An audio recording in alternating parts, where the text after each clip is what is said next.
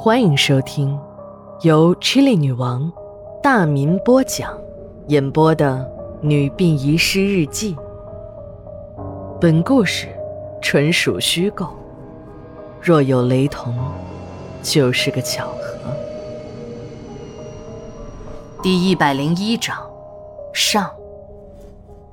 一月二十二日，晴。屋漏偏逢连夜雨，福无双至，祸不单行。这句话用在任婆子身上，那是再恰当不过了。那个时候，任婆和王老五的关系很好，任婆对王老五这个师弟呀，也是格外的照顾。王老五也拿这个师姐很是当回事儿。看师姐刚引完产，老任既要忙生意，又要照顾师姐，王老五就和老婆商量了一下。把师姐的女儿小凤接到了自己家，也算是为师姐分忧了。可偏偏就是这个好心，却为两家结下了几十年都解不开的疙瘩。小凤那年五岁，梳着两条马尾辫，每天追着王老五，那是舅舅舅舅的叫个不停，很是招王老五喜欢。这天刚下班，王老五就带着小凤去夜市玩。那个年月，就是城市之中也不像今天这样的繁华，也没有那么多的夜生活场所。有钱的大款可以去灯红酒绿的夜总会，不务正业的小青年也可以去，但普通老百姓都有这样一种感觉：那种地方怎么看也不像是好人去的地儿。王老五那时年轻啊，虽然跟着瞎子学了这行。但同样还是看不惯社会上那些乌七八糟的东西。王老五学坏那是近些年的事儿。小凤的手里拿着糖葫芦，嘴里呢嚼着鱿鱼片儿，这撒上佐料的铁板鱿鱼让小凤吃的是满嘴流油，还让王老五再去买。由于摊前的人很多，王老五一边往上挤，一边让小凤拉住自己的衣角。就在王老五挤得满头大汗，手里拿着一把竹签子从人堆里挤出来时，小凤不见了。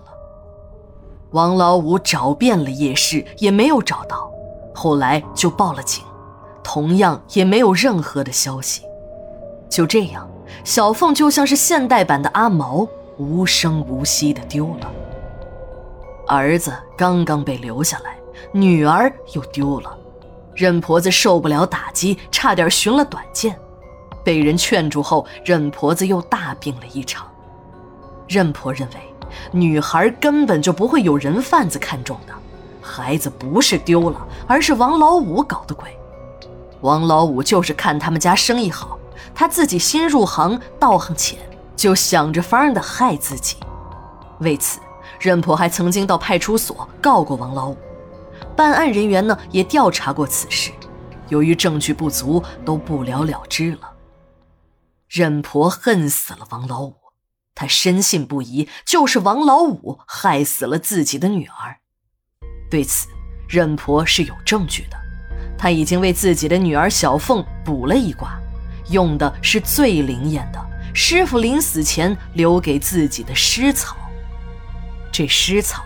是采自千年荒坟的一种特殊枯草，算起来特别的准，小事可算七千二，大事可算三千六，说的就是能算十年内发生的大事和二十年内发生的小事儿。师傅临终前交给他尸草时还说：“不要轻易用这个给别人推算，泄露天机是要遭天谴的。”现在女儿都没了，而且自己一生都不会再有儿女的缘分，任婆子也管不了什么泄露天机了，就找出尸草。这尸草啊，还真的是神奇。由于经过了尸油的浸泡，草签的本身都已经变得光油可见。一卦推算下来，这害人精正和他猜测的一样，就是王老五无疑。任婆子呢，就利用师傅所传的招魂术，制造了这个专门找人复仇的血鹰。一天凌晨，王老五像往常一样，正在匆匆地赶往墓地。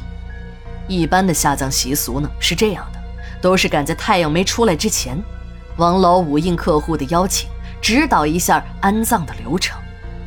这次下葬的是一位老太太，这都一百多岁了，可算是个老寿星。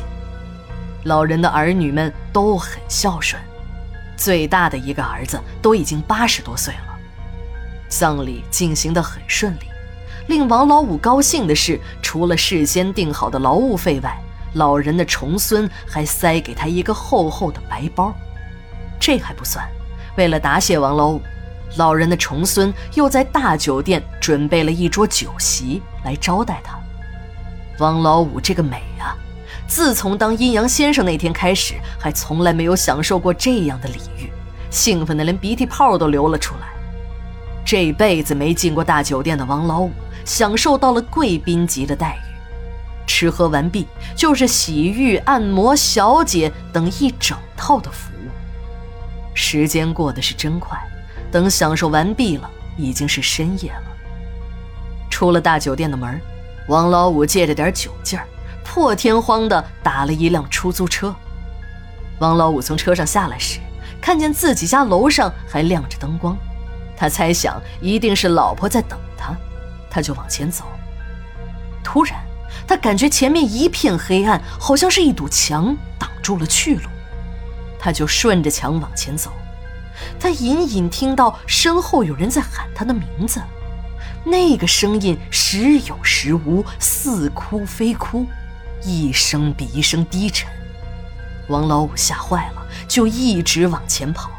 他跑啊跑啊，后面的那个声音就跟得更紧，就好像到了自己的耳边。